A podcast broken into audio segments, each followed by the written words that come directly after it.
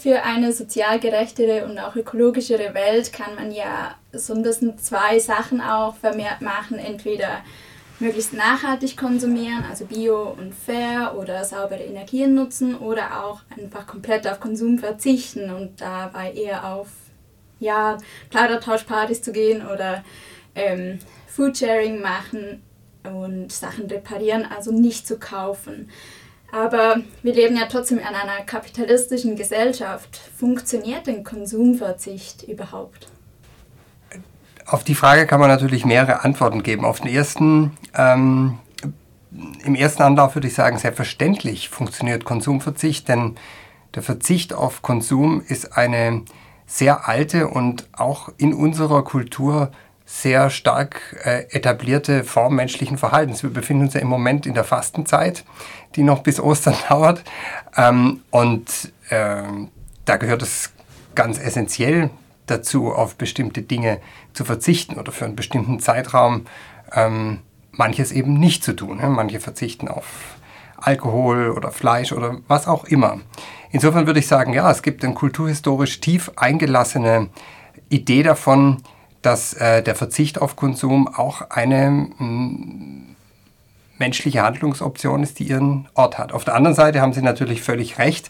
In unserer ähm, Gesellschaft, in unserer Wirtschaftsform, unserer kapitalistischen Wirtschaftsform, äh, in der eigentlich alles auf Wachstum und auf äh, Produktivität und auch auf Konsum angelegt ist, ist äh, der Verzichtsbegriff irgendwie fast so was wie ein Antikonzept, was dem allem entgegensteht. Und in diesem Spannungsfeld bewegt sich die ganze Diskussion. Also auch im äh, Kontext von ähm, Nachhaltigkeitsüberlegungen gibt es eben grundsätzlich zwei unterschiedliche äh, Auffassungen. Die eine ist die des grünen Wachstums, ja, also ähm, weiterhin zu konsumieren, aber eben anders zu konsumieren, also sozial und ökologieverträglicher zu konsumieren. Das umfasst dann eben äh, andere Formen der Energieerzeugung, andere Formen der Mobilität, Sie haben es schon genannt, andere Formen äh, der Ernährung.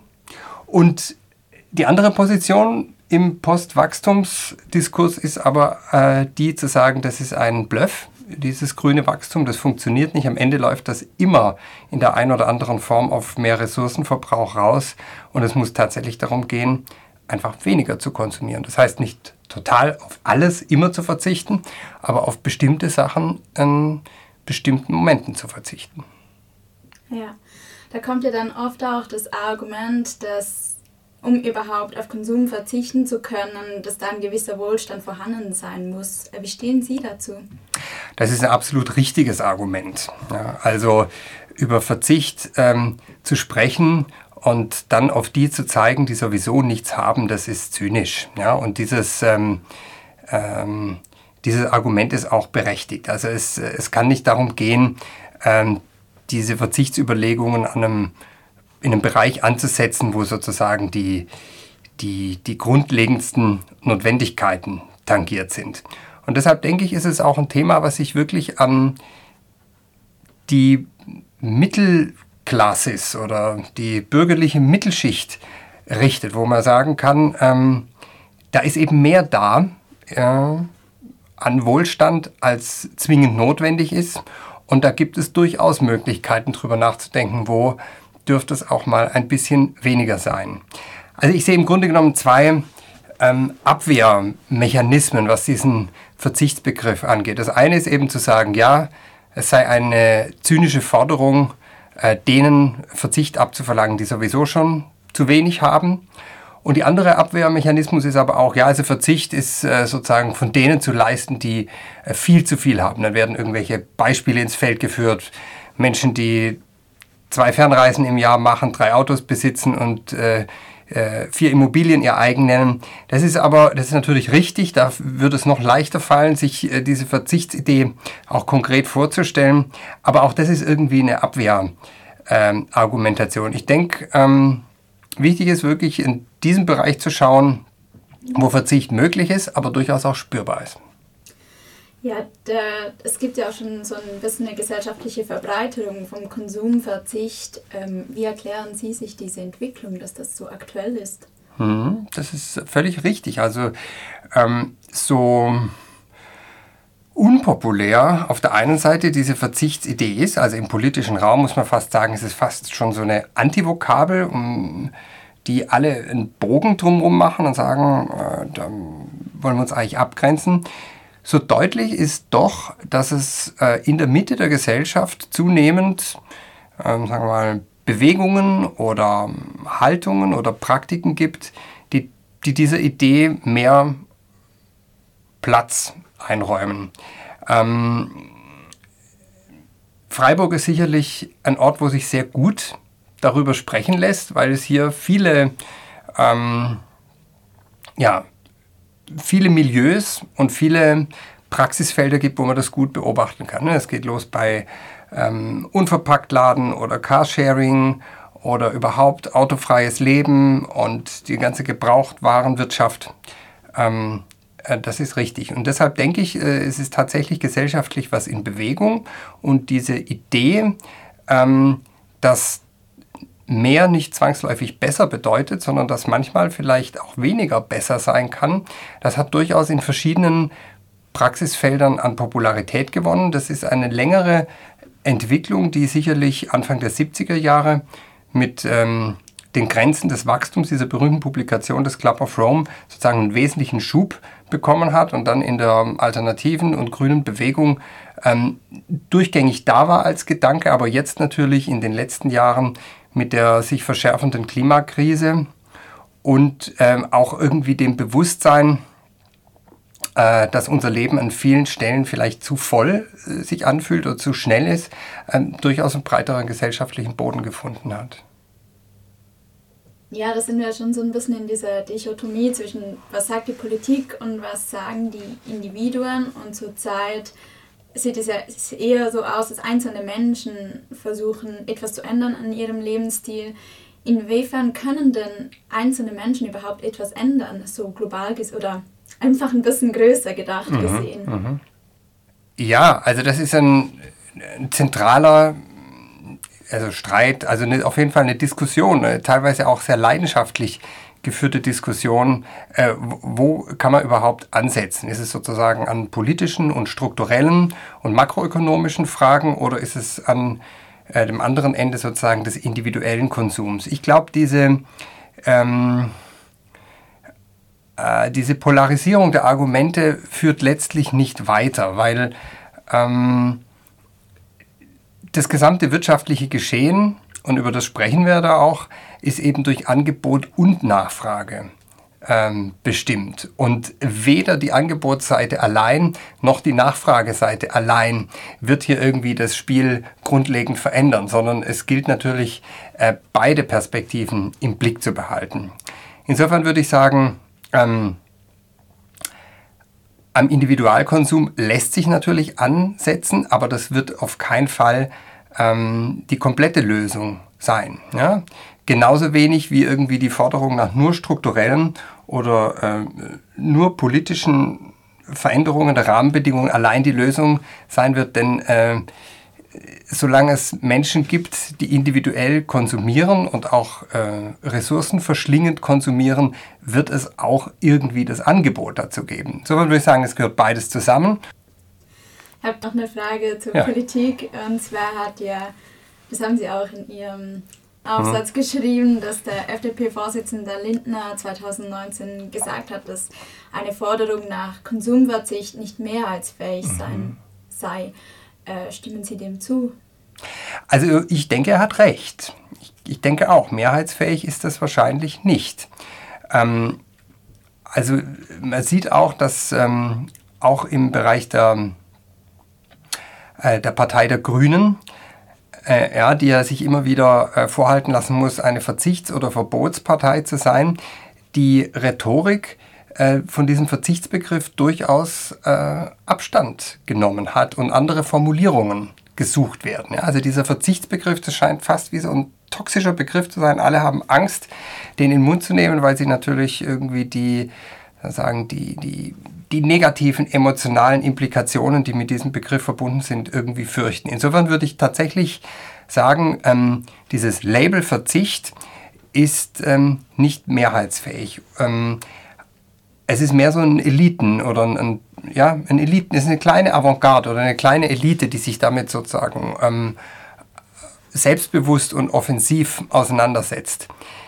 Die Idee, die dahinter steckt, die halte ich allerdings möglicherweise schon für mehrheitsfähig. Denn es geht ja ähm, bei dieser ganzen Frage nach Konsumverzicht geht es ja nicht um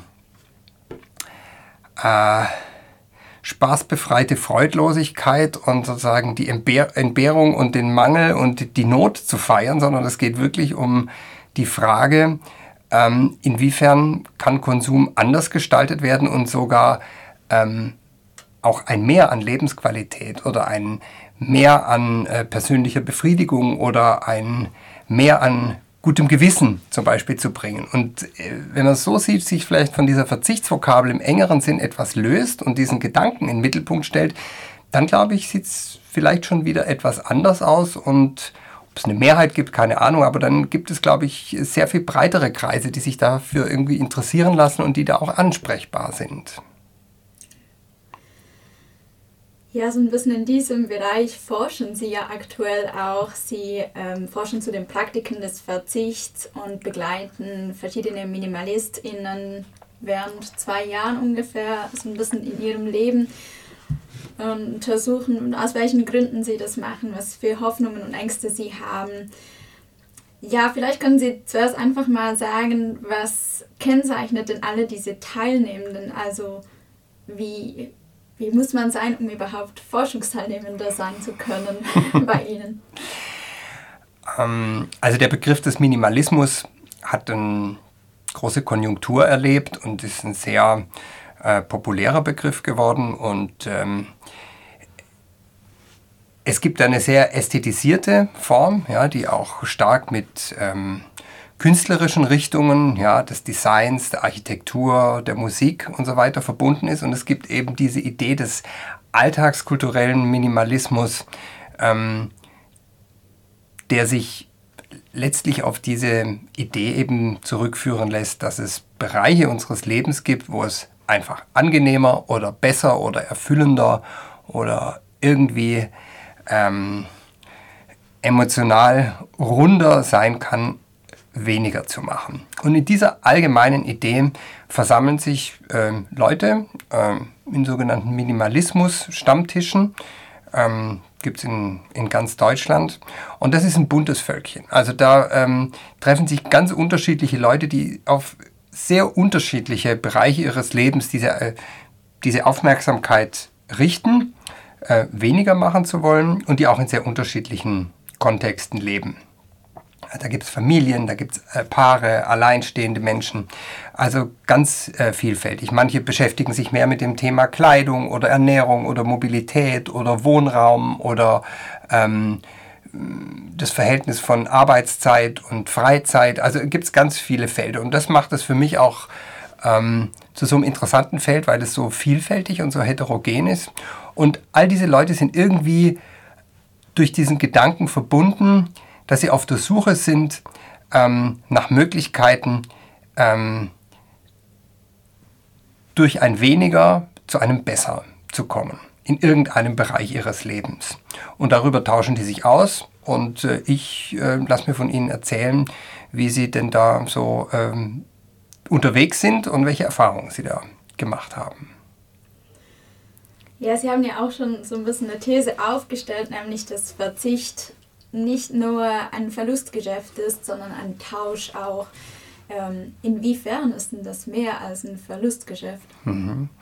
Also das ist so die mich leitende Grundüberlegung, ähm, dass diese ganzen, sagen wir mal, minimalistischen oder von einem minimalistischen Gedanken inspirierten Anstrengungen sich eigentlich äh, alltagskulturwissenschaftlich dann am besten erklären lassen, wenn wir darauf schauen und äh, auch danach fragen, ähm, welche Dinge gegeneinander abgewogen werden. Ja, also dass äh, dieses weniger eben nicht nur als ein, ein, eben ein Verlust oder ein weniger erscheint, sondern als ein, ähm, ja, ein Tausch, der einem mehr gegenüber steht. Und ähm, ganz augenscheinlich wird es zum Beispiel bei den Menschen, die sich bewusst dafür entscheiden, weniger zu arbeiten, auch weniger Geld zu verdienen, äh, im Gegenzug mehr Zeit zu haben, also freie Zeit oder frei zu gestaltende Zeit, um anderen Dingen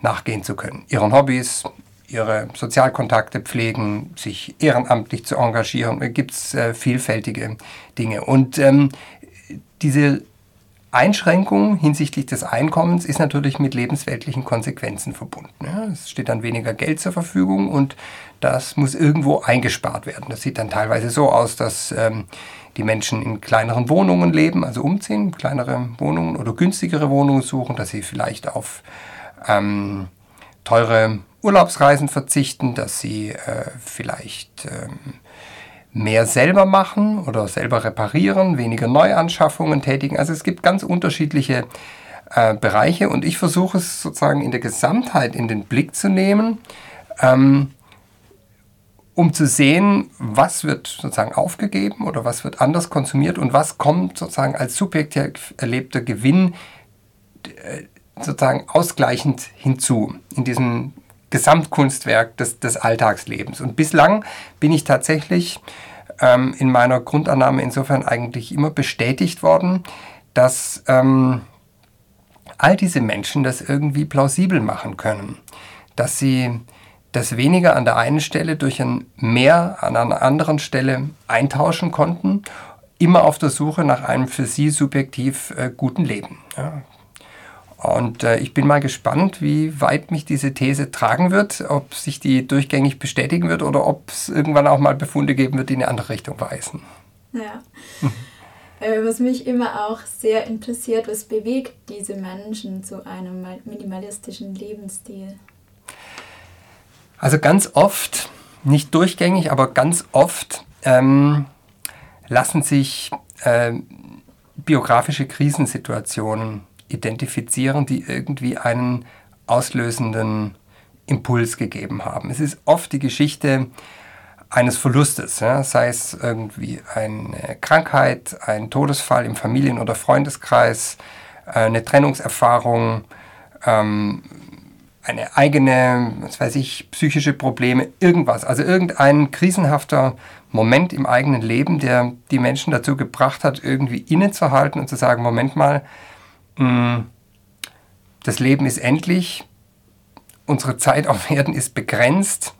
Äh, die Dinge, die mir wichtig sind, können möglicherweise ganz schnell vorbei sein. Ich will jetzt stärker darauf achten, mein Leben so zu verbringen, dass ähm, ich wirklich zufrieden damit bin, wie ich meine Zeit verbringe und will irgendwie was ändern. Also mir scheint es so, dass es oft dieser, dieses, dieses Schockmoment offensichtlich bedurfte, um dann zu so einer Veränderung der Alltagsgewohnheiten zu kommen. Das scheint irgendwie ein häufiges Muster zu sein. Ausgehend von dieser Beobachtung, dass es also so eine, wie, wie ein Aufwachen oder ein äh, sich gewahr werden, dass es äh, sozusagen einen Weg raus aus den vielfältigen Hamsterrädern, in denen wir uns befinden, geben muss.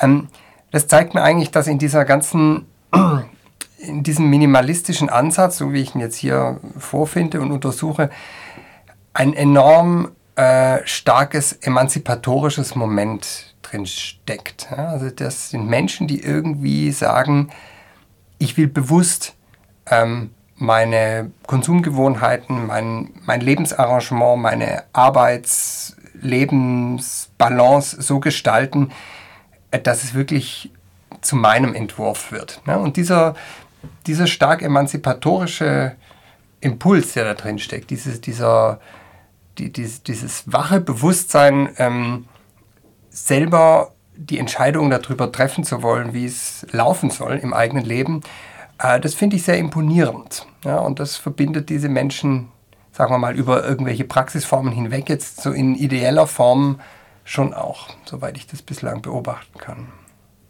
Falls es noch irgendetwas gibt, was Sie gerne sagen würden? Ja, vielleicht darf ich die Gelegenheit noch in ganz eigener Sache nutzen.